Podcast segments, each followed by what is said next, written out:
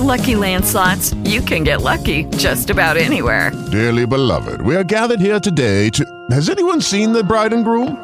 Sorry, sorry, we're here. We were getting lucky in the limo and we lost track of time. No, Lucky Land Casino, with cash prizes that add up quicker than a guest registry. In that case, I pronounce you lucky. Play for free at LuckyLandSlots.com. Daily bonuses are waiting. No purchase necessary. Void where prohibited by law. 18 plus. Terms and conditions apply. See website for details. Step into the world of power, loyalty, and luck. I'm gonna make him an offer he can't refuse. With family, cannolis, and spins mean everything. Now, you wanna get mixed up in the family business. Introducing The Godfather at ChumbaCasino.com. Test your luck in the shadowy world of The Godfather slot. Someday, I will call upon you to do a service for me. Play The Godfather now at ChumbaCasino.com. Welcome to the family. VGW Group. No purchase necessary. Void where prohibited by law. See terms and conditions. 18 plus. Thaís, Sandro, ouvintes Band News FM, boa tarde. A soja deve ter uma produção recorde nos Estados Unidos, segundo o relatório do USDA, o Departamento de Agricultura norte-americano, com rendimentos acima do esperado em alguns estados.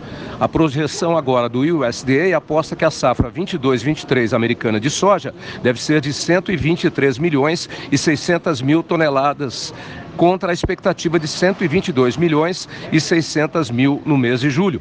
A previsão melhorou porque o tempo também ajudou. Choveu no principal cinturão produtor de soja dos Estados Unidos. A safra mundial agora passou a ter uma projeção de 392 milhões de toneladas e 800 mil ainda, contra 391 milhões e 400 mil toneladas estimadas em julho.